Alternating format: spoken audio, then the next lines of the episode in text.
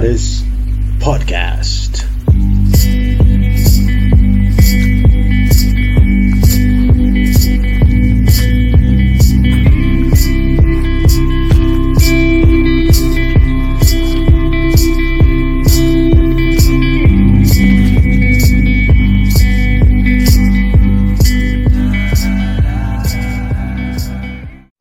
A todos amigos, estamos de nuevo en otro episodio de Luminares Podcast.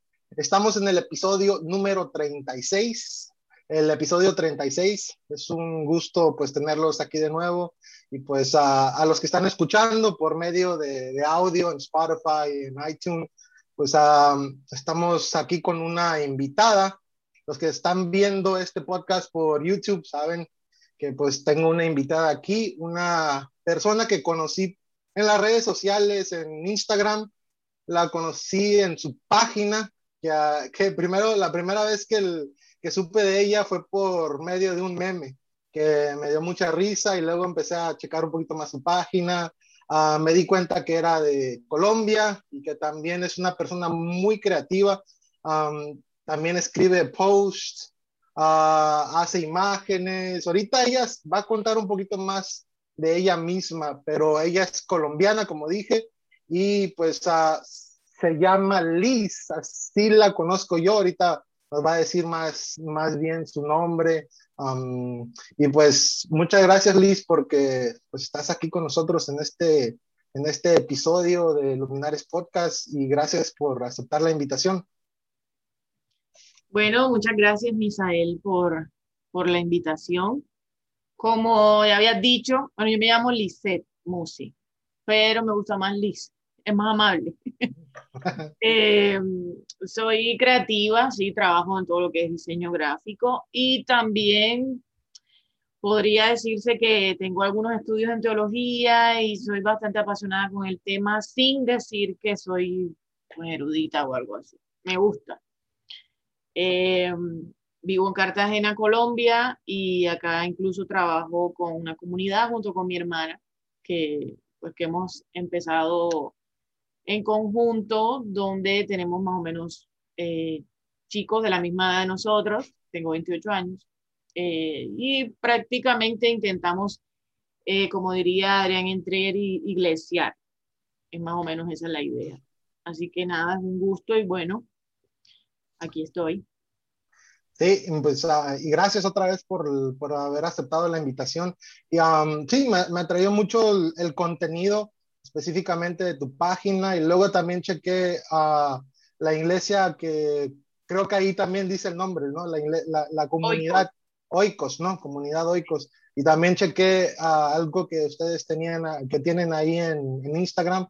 Es muy interesante, es una comunidad, como tú comentaste, de, de millennials, ¿no? De, de, la mayoría son millennials y, y pues uh, es interesante cómo ustedes pues eh, intentan hacer comunidad, intentan hacer iglesia en un mundo contemporáneo, ¿no? Creo que es algo que, que es, que, que, es muy relevante para la actualidad y es muy necesario. Y, y sí, como tú comentaste, eres una persona muy creativa, uh, y algo que, que, me gustaría platicar contigo de tantos temas, ¿no? Que, luego también en tu, en, tu, uh, en tu página pues comentas y hablas acerca.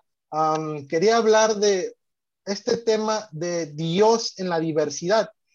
Tú en alguna ocasión publicaste algo acerca de esta temática y a mí me interesa mucho porque yo, yo siento que es algo que quizás no lo conversamos mucho como cristianos o, no nos profundizamos, no somos libres en pensar a Dios como, como un creador diverso, ¿no? Solamente lo pensamos que, ah, bueno, Dios es diverso en lo que creó, ¿no? En, en las flores, en las, en, en qué más, en los colores, etcétera, etcétera, ¿no? Pero no vemos como a, a, un Dios diverso también en la forma en que Él interactúa con nosotros.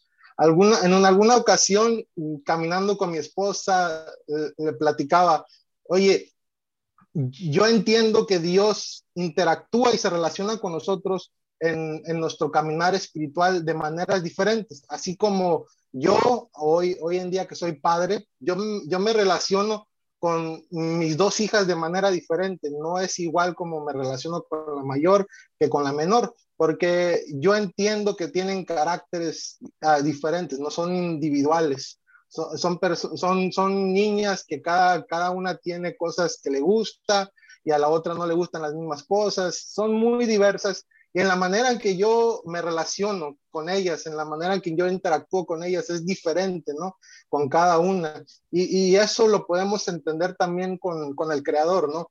Él se relaciona, él interactúa con nosotros de manera diferente, pero muchas veces nosotros como, como cristianos queremos que, el, que, pensamos que Dios se relaciona con cada uno de nosotros de la misma manera y nuestras experiencias en nuestro caminar espiritual tienen que ser similares, iguales, como lo tienes que conocer, como lo tienes que experimentar, como tienes que adorarlo, como tienes que tú relacionarte con él. Tiene que ser la misma experiencia mía, ¿no? Y nos cerramos a eso. Pero me gustó mucho tu post que comentabas que así no es, ¿no?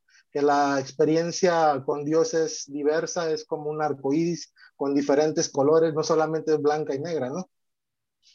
Sí, eh, todo este tema de cuando nosotros decimos y hablamos de, de diversidad o de un Dios que, que, como yo decía en el post, multicolor, genera muchos, muchos problemas porque la iglesia cree que uniformidad es lo mismo unidad.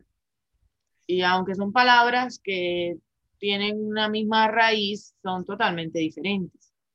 No es lo mismo yo decir que soy somos uniformes como iglesia, donde todos somos iguales, a decir que somos unidos a pesar de que todos somos diferentes. Y en la Biblia nosotros no encontramos ningún llamado a ser uniformes, encontramos un llamado a ser uno.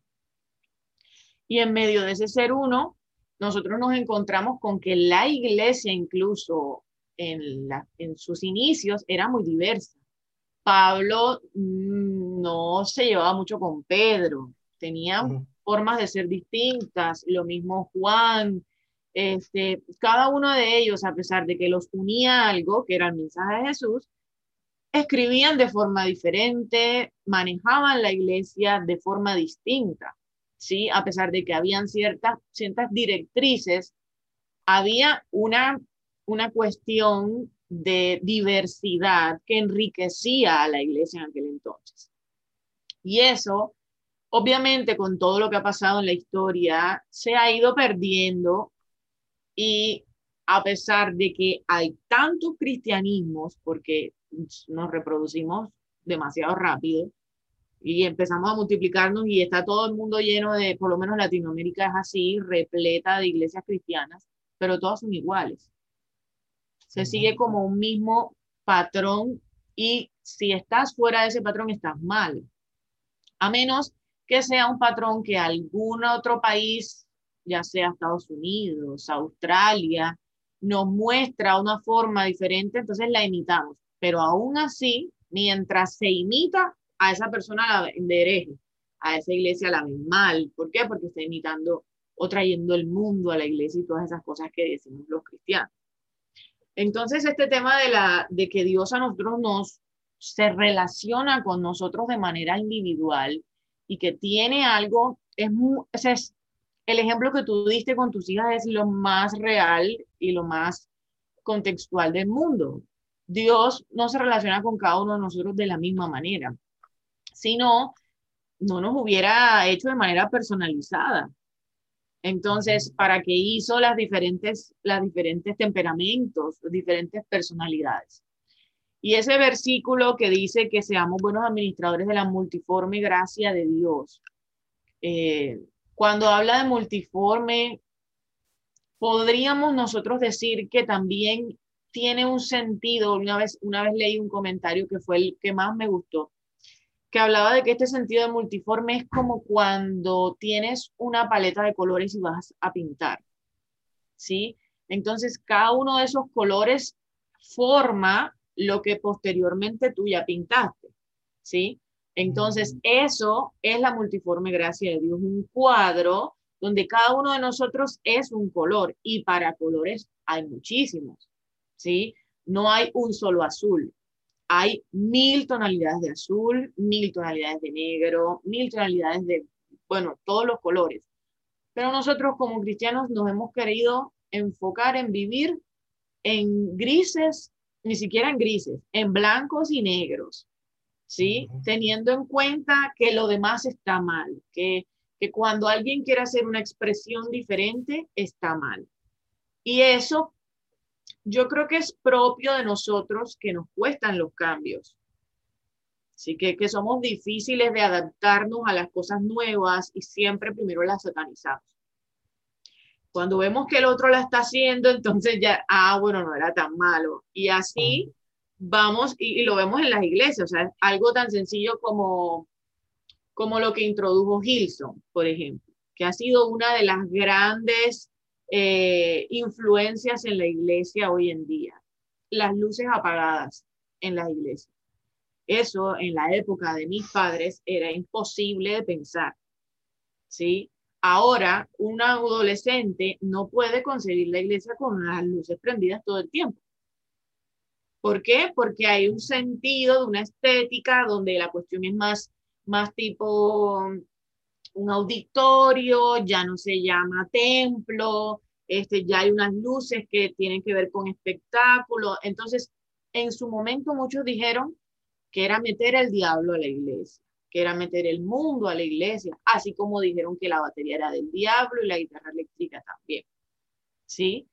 Pero después, a medida que van pasando los tiempos, nos vamos dando cuenta de que esas cosas son parte de ir de las diferentes formas de, Dios manifestarse. Esto por ponerlo en lo estético. Pero sabemos que en cuestiones personales es exactamente lo mismo. O sea, Dios a cada uno de nosotros se muestra de una manera diferente. Dios no le habló a Moisés de la misma manera que le habló a Abraham. Por lo menos no es lo que nos muestra el relato. ¿Sí? ¿Por qué? Porque no, Abraham no era igual a Moisés. Moisés era súper inseguro. Entonces el relato nos muestra que Dios es personalizado. Y eso es lo que hace tan encantador creer en Dios y creer en Jesús. Que cada uno de nosotros es importante para Él. Y esa frase de, Luis que decía, que fue la que puse en el post, que hablaba de que si todos nosotros le vamos a dar a Dios la misma adoración, la misma alabanza, qué cosa más aburrida, serían palabras mías porque al final de cuentas lo que hace tan linda a la iglesia es que es diversa, es un cuerpo, no una masa. Sí, y, eso es algo muy interesante y, y, y, es algo que muchas veces, como tú dices, no, no queremos entender porque queremos tener cosas claras, ¿no? Queremos tener cierto control, o, como comentaste hace ratito, y también me gusta usar esa, esa, esa analogía queremos tener las cosas blancas y negras, queremos definir qué es bueno y qué es malo, ¿no?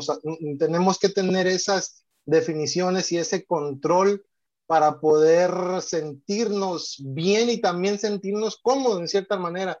Y no nos gusta, pues, pensar que el cristianismo, ah, solamente el cristianismo es muy diverso, que no solamente existe como un cristianismo en el occidente, Ah, con costumbres del occidente, con formas de adorar del occidente, sino que el cristianismo es muy vasto, va más allá simplemente con la Biblia. No solamente existe una Biblia que nosotros como cristianos protestantes en el occidente leemos, sino hay otro tipo de Biblias que tienen algunos más libros que otros. la Biblia del Oriente ortodoxa tiene muchos más libros, la Biblia católica, cada quien pues tiene una Biblia, ¿no? Que añade o quita libros, ¿no?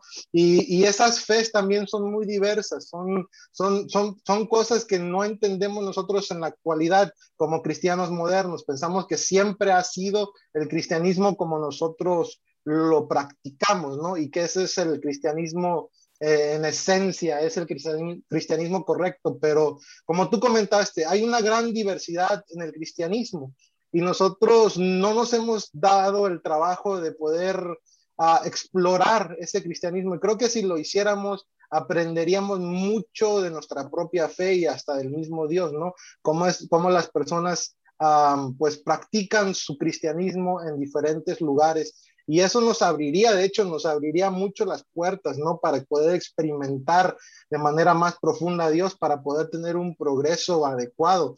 lo que me agrada mucho de algo que dijo una vez Jesús cuando, cuando estaba a punto de partir, dice, él dijo, hay muchas cosas que les quiero decir, pero, ah, mm, pero, pero no, lo, no lo haré en este momento.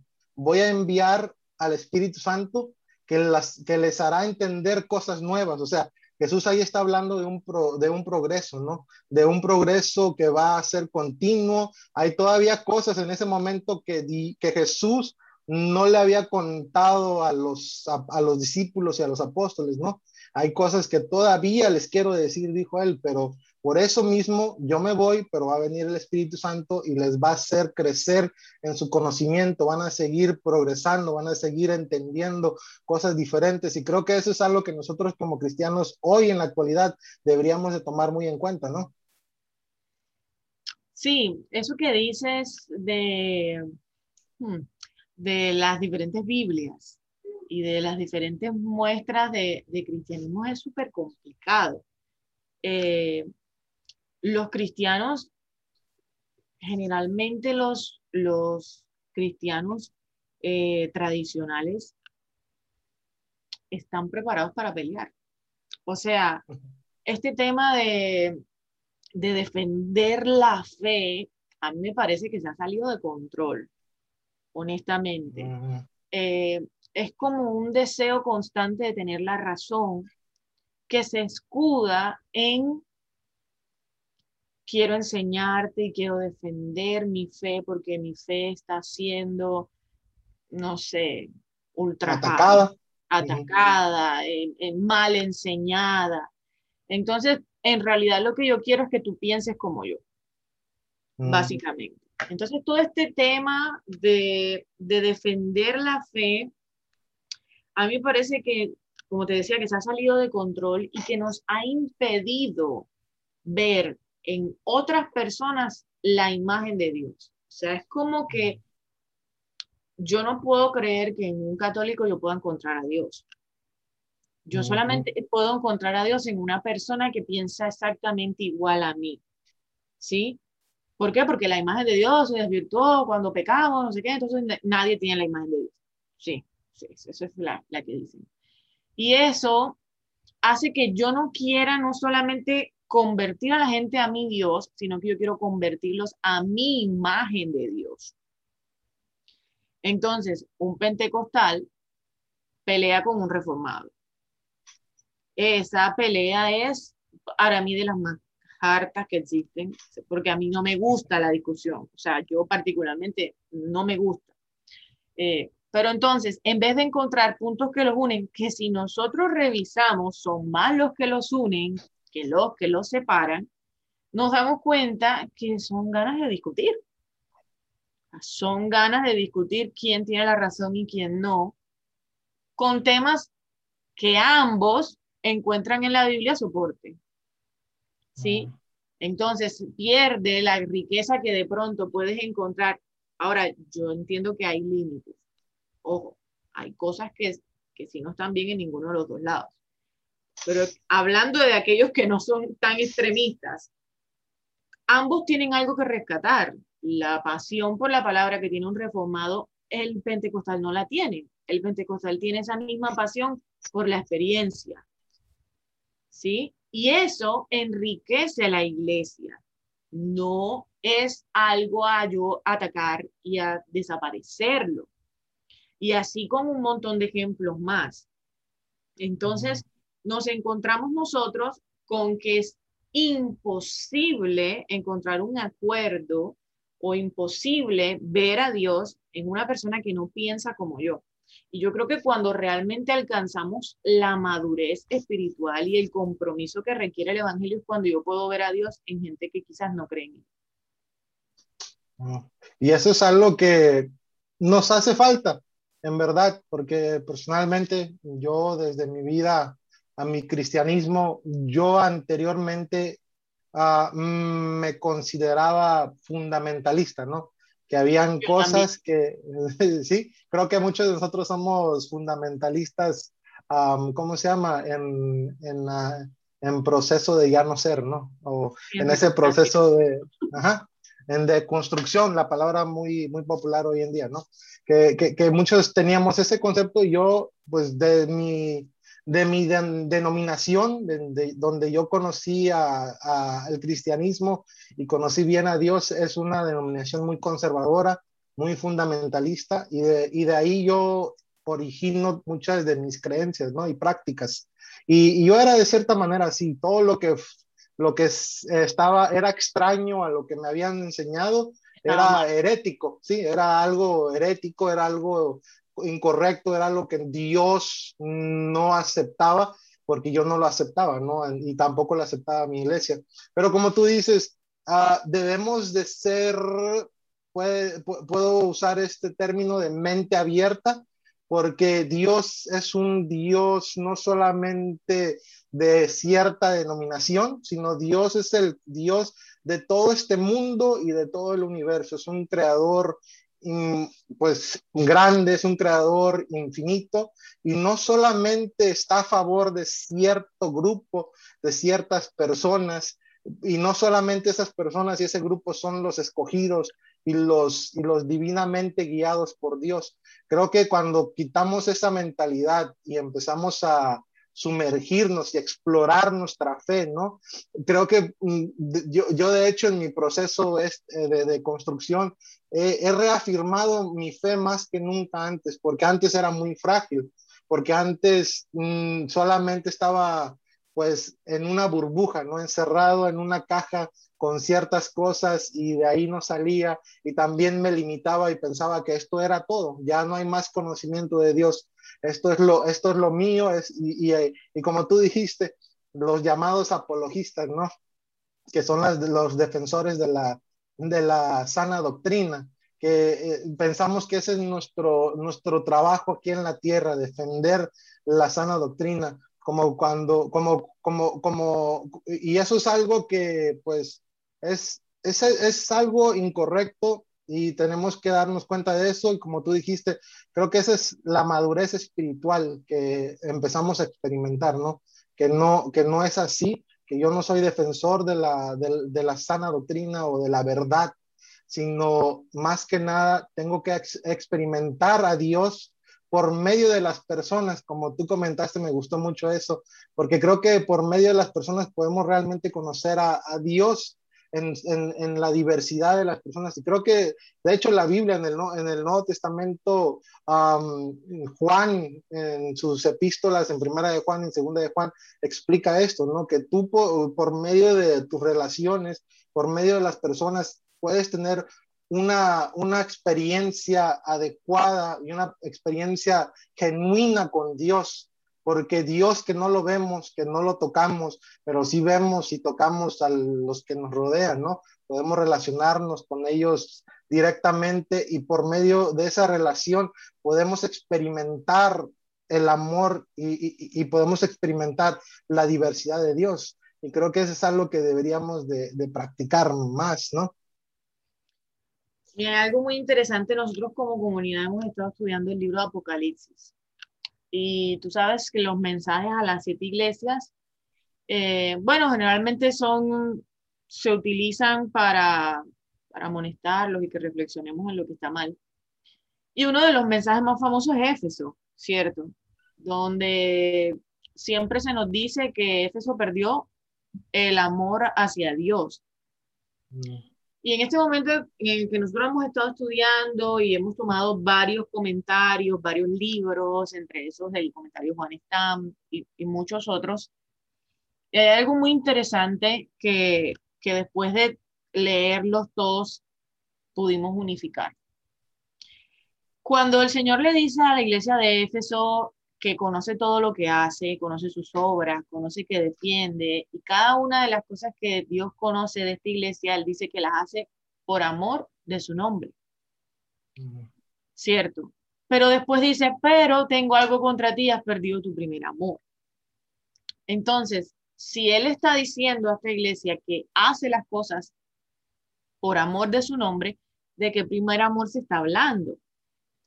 Y cuando nosotros nos vamos al libro de Hechos y nos vamos al libro de Efesios, en las partes donde sucede o los, o los episodios donde encontramos referencias a la iglesia de Éfeso y la misma carta, nos vamos a encontrar que era una iglesia ejemplo en amor fraternal.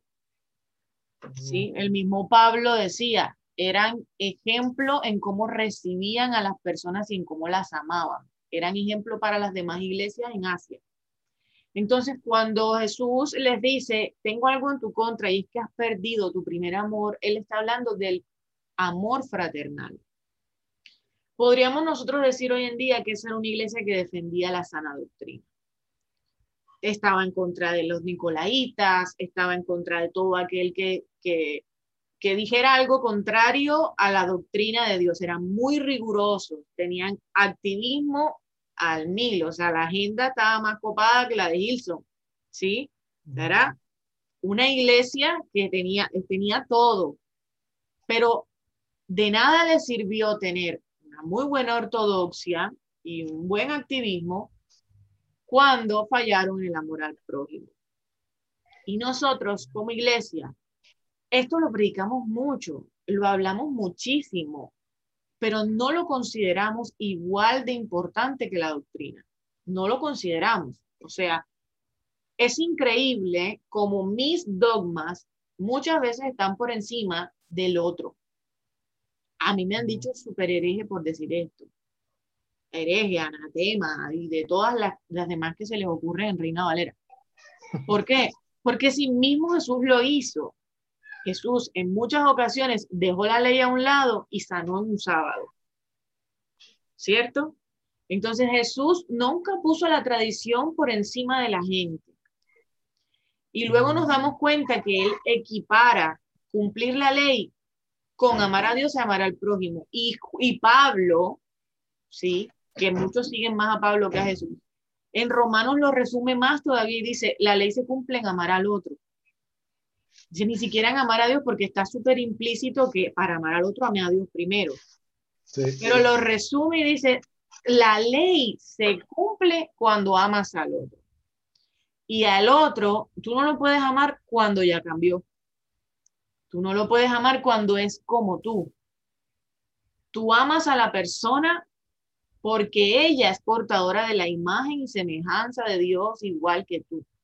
Pero la iglesia ha confundido y nosotros como cristianos hemos confundido nuestra labor. Y creemos que nuestra labor es santificadora y que nuestra labor es la del Espíritu Santo, convencer a todo el mundo que está mal, convencer a todo el mundo que, que, está equivocado. A nosotros Dios no nos mandó a hacer eso. A nosotros no se nos dio el ministerio de la reconciliación.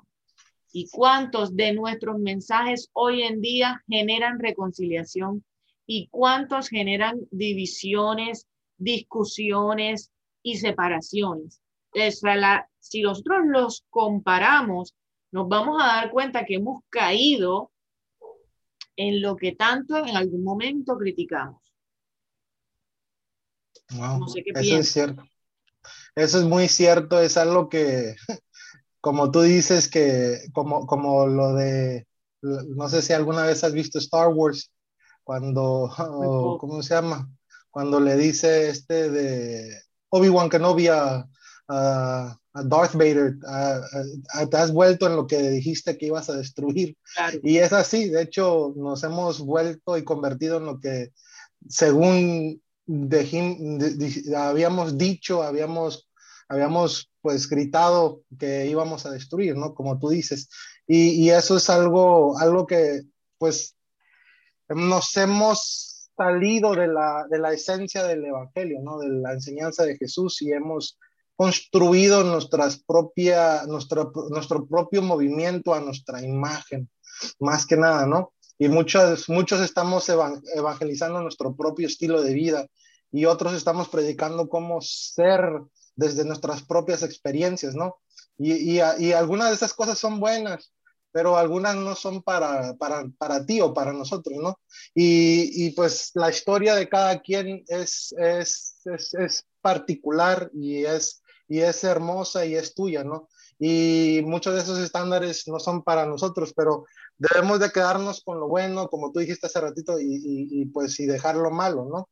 y en contra... sí, sí, sí. Interrumpirte, quería interrumpirte, antes que se me olvide. Cuando, cuando tú decías eso, de que cada uno hace de pronto a su manera y todo eso, yo pienso que el problema ni siquiera es ese, porque si el adventista lo ve de una manera, el testigo de Jehová lo ve de otra manera, el católico lo ve de otra manera, cada uno a su manera, a su manera dice que entiende a Dios. Yo no me voy a parar a la puerta de la iglesia católica a andar discutiendo y peleando con la gente por lo que piense, ni nada de eso. Pero esto me recuerda en Hechos de los Apóstoles cuando le, le dicen que hay que acabar con los cristianos, ¿sí? Y, y Gamaliel les dice, si es de Dios, eso va a seguir y no vaya a ser que ustedes corten algo que Dios mismo eh, le dio origen. Y si no es de Dios, se va a desarmar.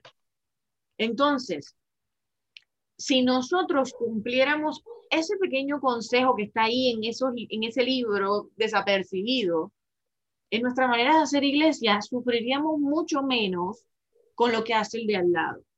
Yo soy una persona que estoy totalmente a favor de que hay cosas que son denunciables. Yo en eso sí estoy de acuerdo. Hay cosas que la iglesia ha hecho mal a lo largo del tiempo que se deben corregir.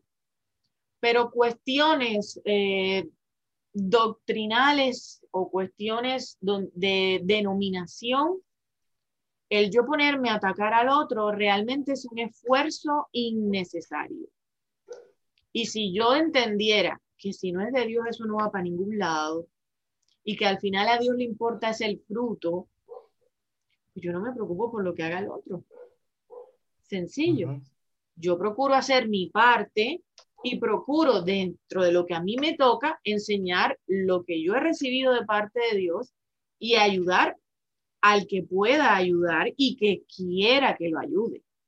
Porque esa también es otra. Yo no puedo andar eh, coartando a las personas y buscándolas y ven para que vengas a mi iglesia y seas de la forma como yo quiero que seas y a partir de ahora tienes que cumplir un montón de reglas para pertenecer a este lugar.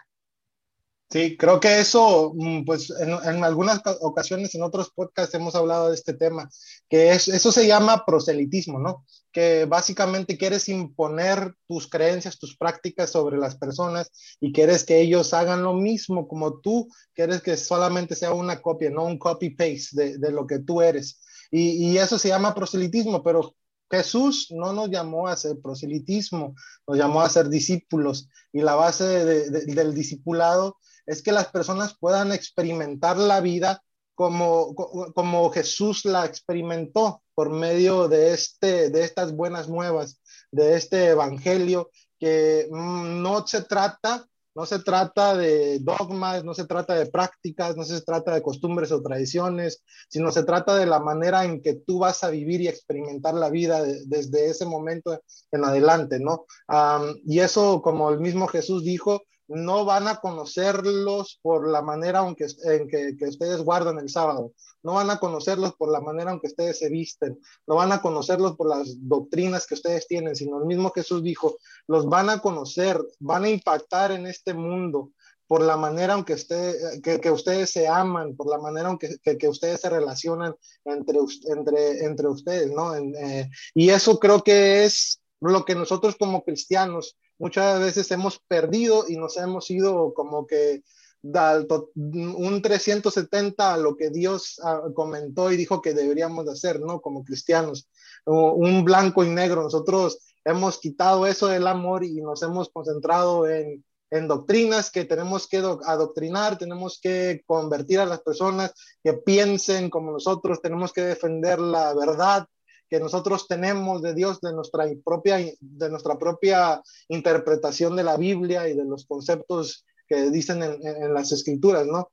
Y creo que eso es lo que se ha hecho el cristianismo en esencia hoy en día y nos hemos perdido de lo que realmente importa y de, y de la esencia y, y de lo que realmente vale del, del mensaje del Evangelio de Cristo, ¿no? Que es eso, que es que Dios te ama y tú puedes reflejar el amor de Dios de manera individual y personal con cada uno de nosotros, ¿no? Porque Dios, algo que yo he aprendido, que Dios nos respeta nuestro individualismo y nuestra personalidad, ¿no? no él, él, no, no es como nosotros muchas veces somos con las personas que Él, él, él quiere imponerse sobre nosotros y quiere imponer lo que, su, su agenda.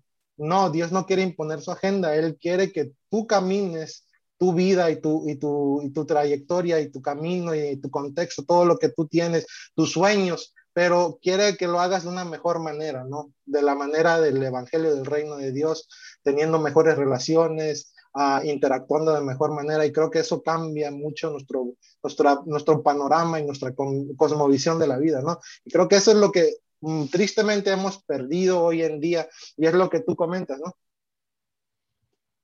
Sí, lastimosamente ese versículo nosotros solo lo aplicamos en nuestras propias iglesias, que conozcan que nos amamos entre nosotros mismos, pero no que conozcan que amamos aún a los que son totalmente diferentes a mí.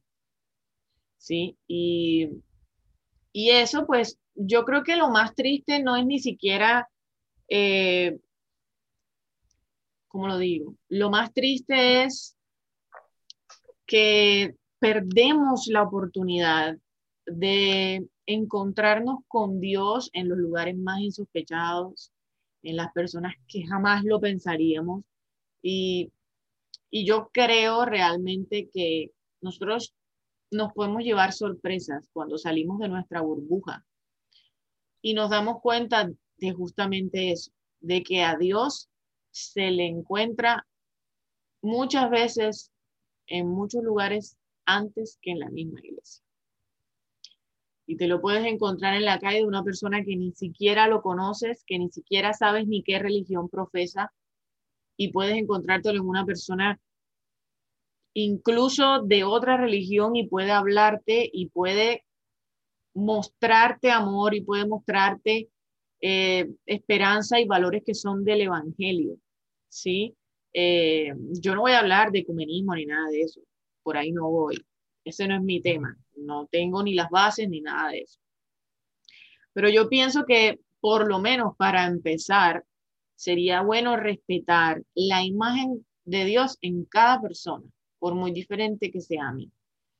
Y eso incluye todo tipo de personas.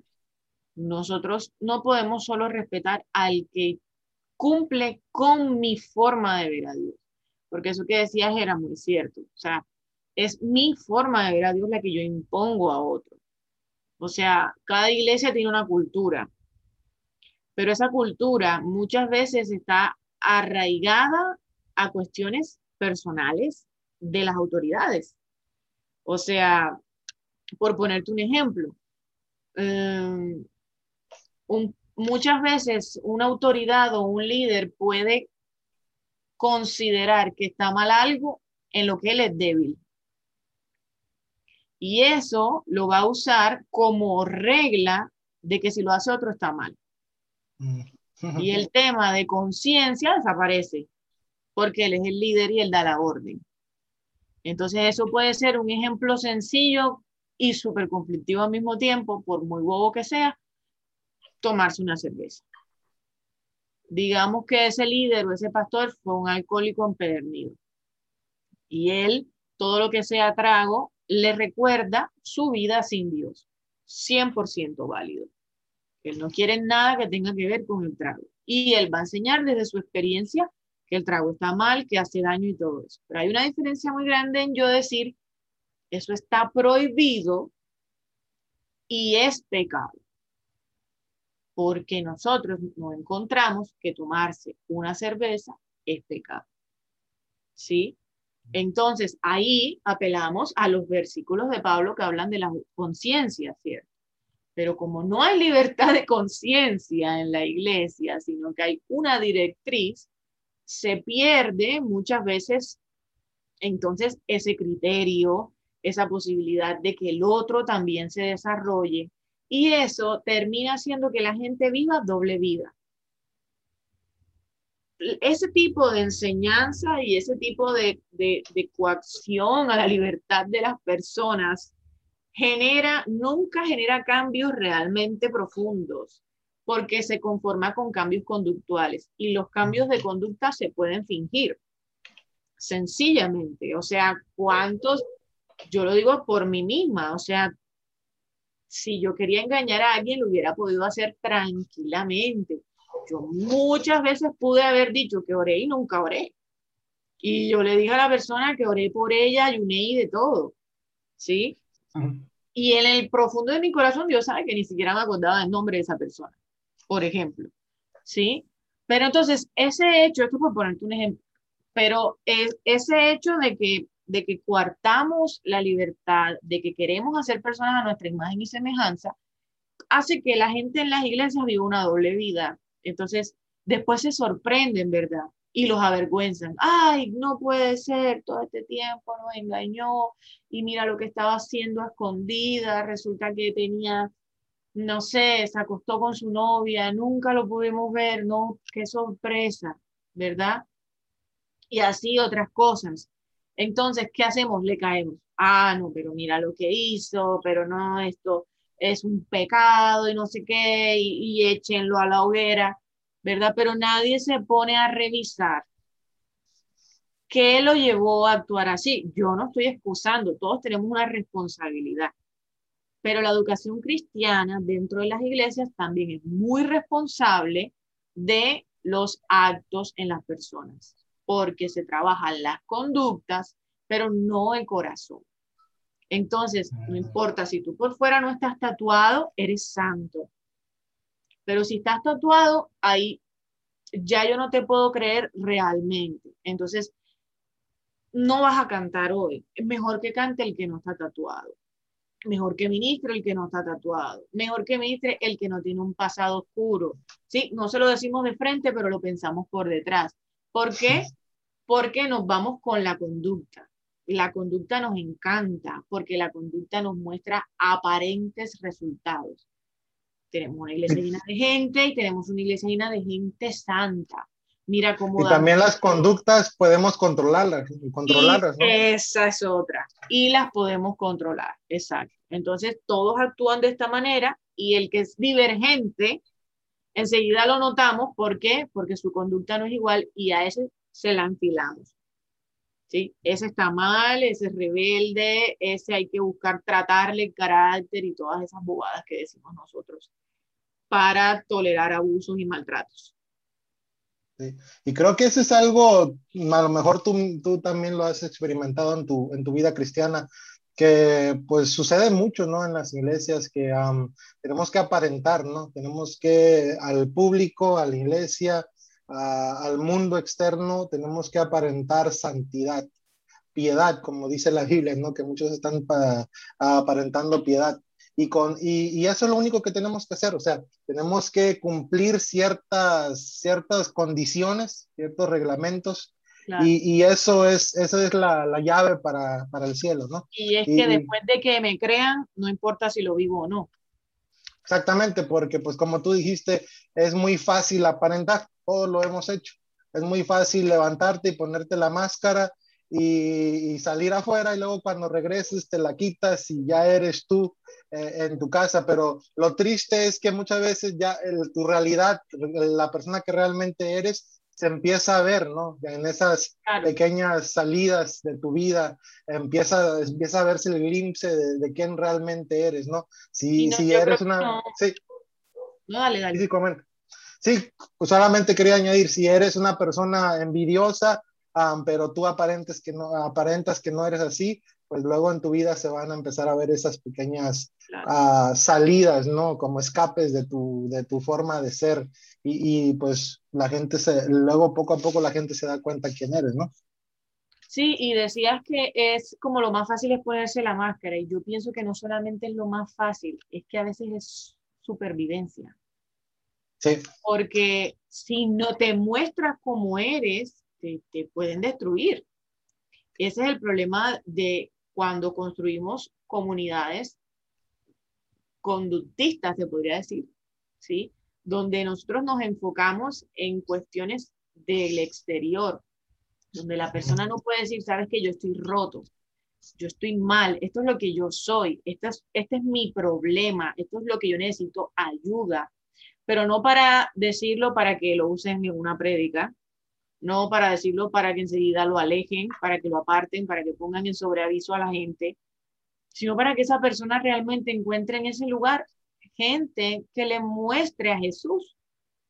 Y la oportunidad más grande que nosotros tenemos para mostrar la gracia de Dios es cuando nos encontramos los unos a los otros. Esa es mi oportunidad. Esa persona falló o cayó, como le quieran decir los cristianos. Esa no es mi oportunidad para atacarlo. Esa es mi oportunidad para mostrarle la gracia de Dios. Y eso cambia totalmente el concepto. Pero lo que tú decías, entonces se van saliendo las cosas del escape porque estás reprimiendo, ¿verdad? Lo, que, lo más que puedas, intentar aparentar, intentar que todo está bien, pero en algún momento sale. El problema está en que como los cristianos tenemos una escalera de pecados y hay pecados que son aceptables es una persona que es chismosa, una persona envidiosa, una persona mentirosa que, que mete en lío a todo el mundo. Eso está bien, o sea, o sea, está mal, pero no tan mal, ¿sí? Pero cuando la persona, no sé, tiene un problema de pornografía, porque si es sexual, eso nos encanta, es un morbo que tenemos los cristianos. Entonces, si el tema es sexual, ya es como, ¡Ah! no puede ser, pero mira, ¿quién lo diría? ¿sí? ¿Quién se iba a imaginar que esta persona tenía, ¡oh! qué cosa tan horrible? Y vivimos también una mojigatería que ni hablar. Entonces, eso hace que, como los pecados están categorizados, las personas que más deberían encontrar en la iglesia un lugar que las abrace son las que más rápido se van. Mm, sí, y creo que es porque yo siempre lo, digo, que las iglesias hoy en día es, el lugar donde podemos ser menos honestos espiritualmente, ¿no? Es el, debería de ser el lugar donde, como tú comentas, la comunidad donde pues te sientas más cómodo, más libre, con más confianza, ¿no? Porque todos los que están ahí son humanos, nadie es un ángel que cayó del cielo, todos somos somos, defectuosos, hacemos errores y, nadie es auténtico. Muchas veces yo, desde mi experiencia personal, mm, muchas veces en la iglesia somos las personas más falsas. Nadie es auténtico. Todos aparentamos, como estamos comentando, todos ah, vivimos una, apariencia de piedad, ¿no? Guardamos testimonio. Sí, exactamente. Y eso lo hacemos para, para vernos bien, o sea, para vernos bien en, en público, ¿no?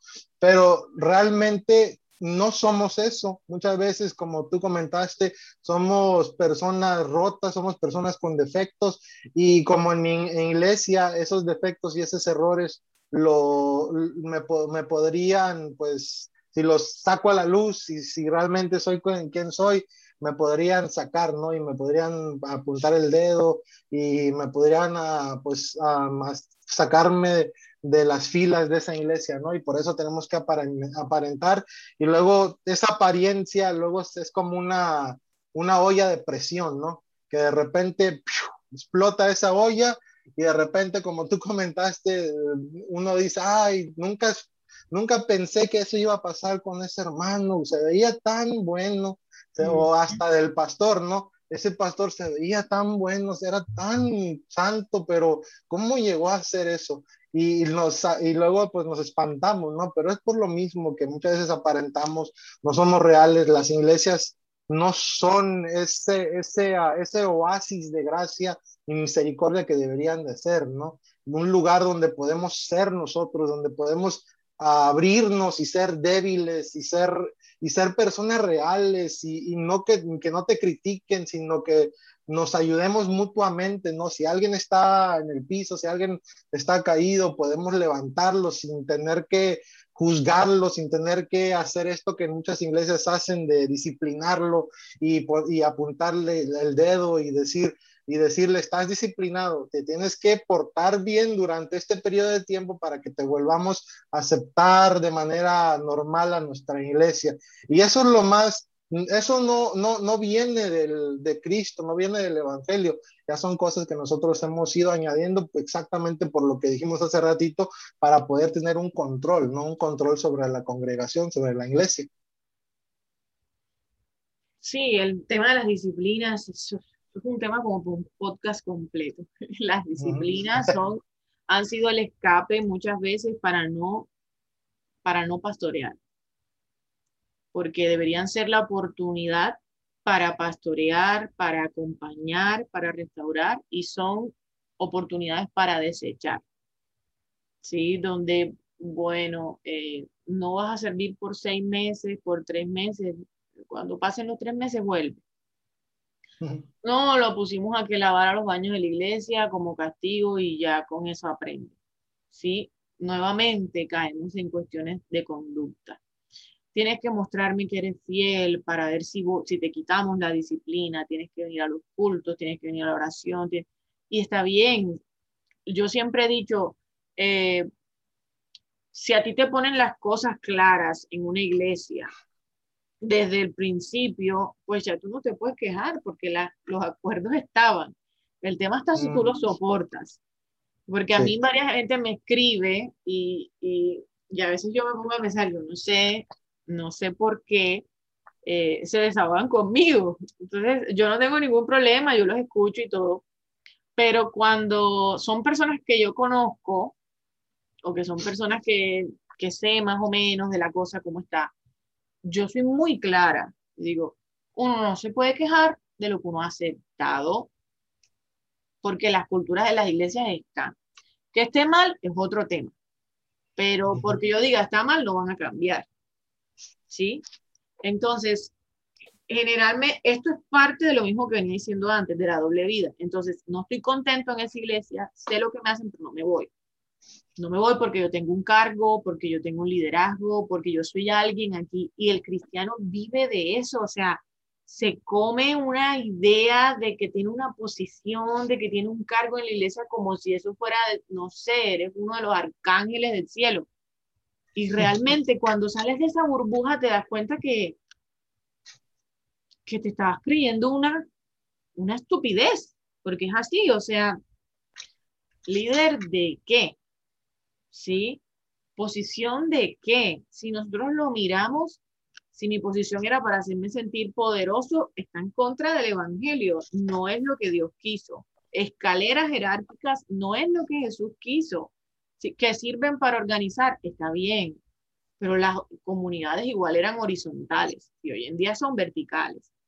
Entonces, muchas veces, por retener esa posición, soportan lo que sea, soportan malos tratos, soportan manipulación, soportan abusos. ¿Por qué?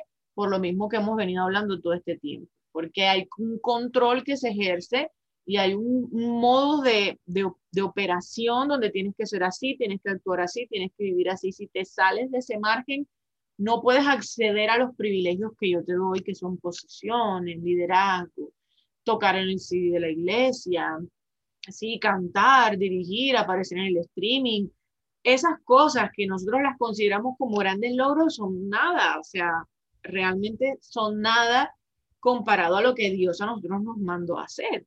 Eh, realmente son cosas súper irrelevantes, pero nos, nos hemos desenfocado tanto, creo yo, que hemos construido lugares donde mi idea de lo bueno ya ni siquiera es la de Dios, sino la del pastor y mi idea de lo correcto o de lo que debo hacer para agradar, para estar bien, muchas veces ni siquiera es el parámetro está en Dios, sino en que el pastor no se enoje.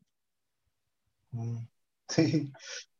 Y es horrible, o sea, realmente es horrible. Sí, y es, son realidades que pues actualmente viven muchas iglesias, ¿no?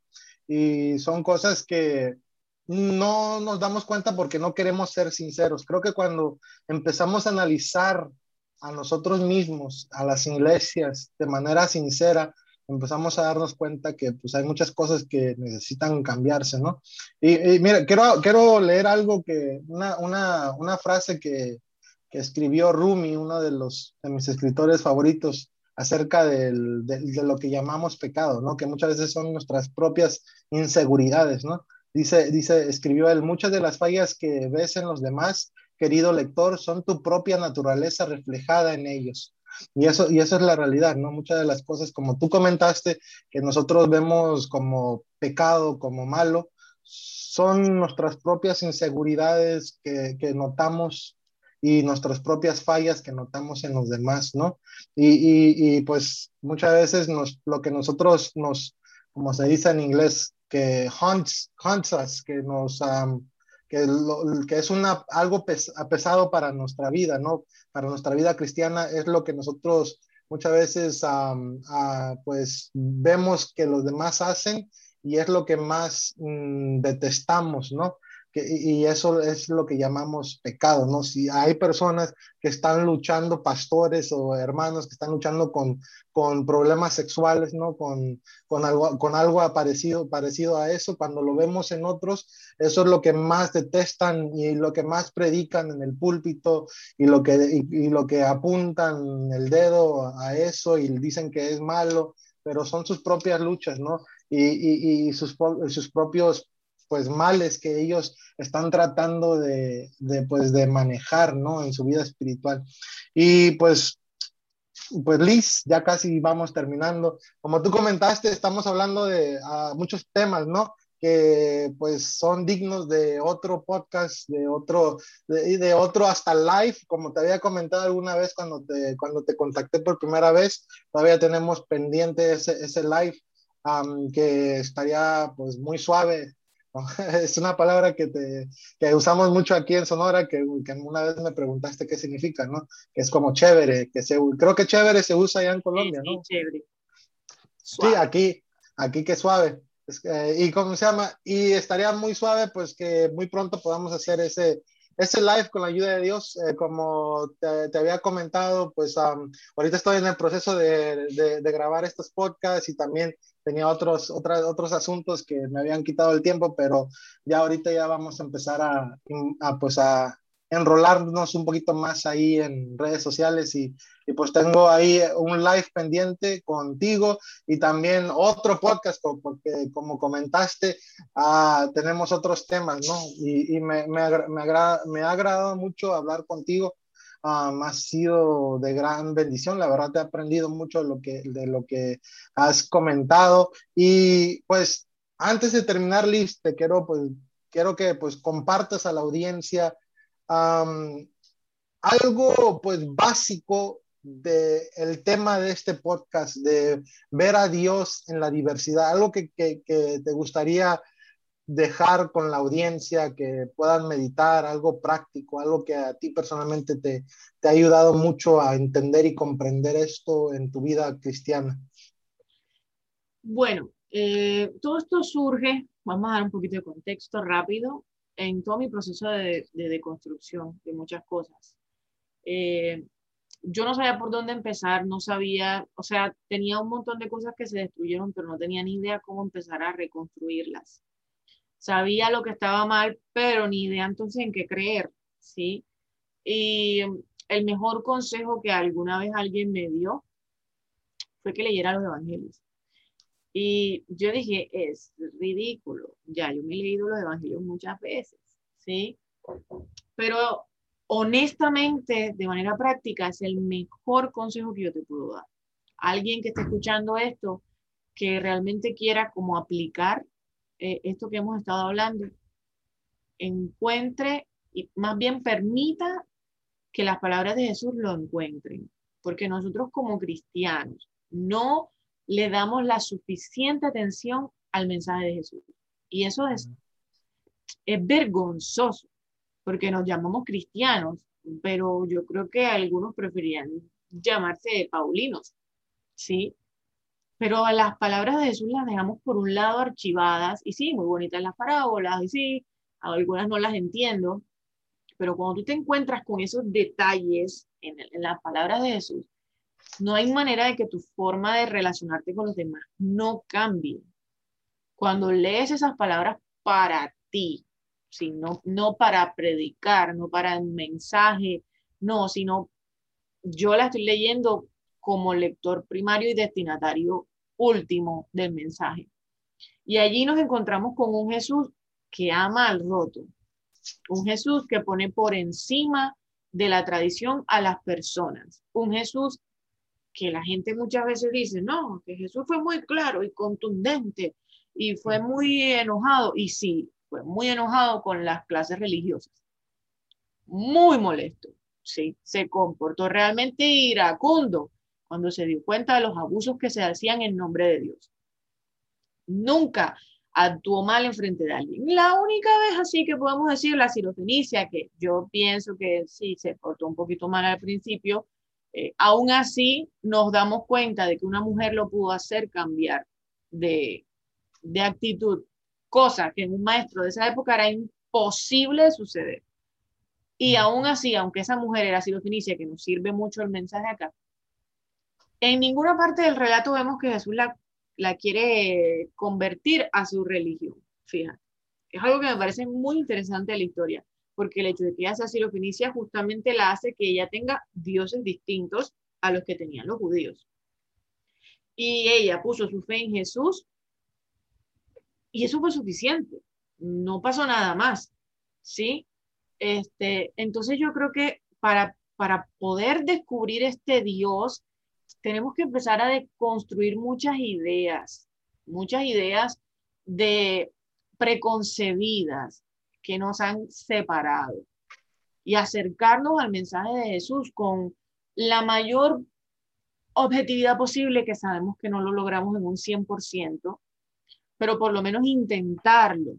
Y allí nos vamos a dar cuenta a través del mismo mensaje de Jesús de qué cosas estamos haciendo bien y qué cosas no. Nosotros hicimos este ejemplo en Oikos. Estudiamos dos evangelios, estudiamos Juan y estudiamos Mateo.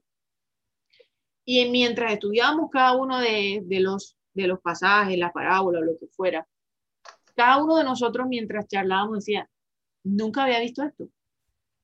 Lo había escuchado, lo había leído, me habían dicho otras cosas, pero, pero mira cómo es Jesús de diferente, ¿sí? Y eso uno dice, oye, yo cristiano de toda la vida, ¿cómo yo voy a decir eso? Yo claro que conozco a Jesús. No, que no te dé pena.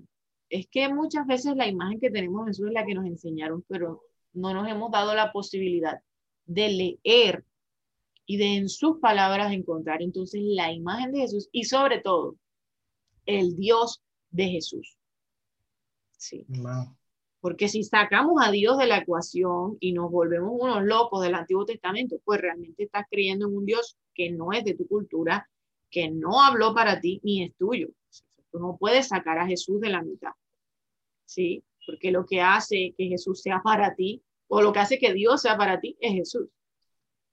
Entonces creo que sería el consejo más, más grande y abrir los ojos y darse cuenta que cada persona que tienes al lado tiene la imagen de Dios. Y si de pronto al principio no la puedes ver, esfuérzate por verla. O sea, que sea, un, que sea como un, un ejercicio. Hay personas a las que yo veo y yo digo, Dios mío, ¿cómo puede ser que tú los creas? Sí, a mí me pasa. Digo, no puede ser, no puede ser. Y me cuesta, así como hay otros que es más fácil.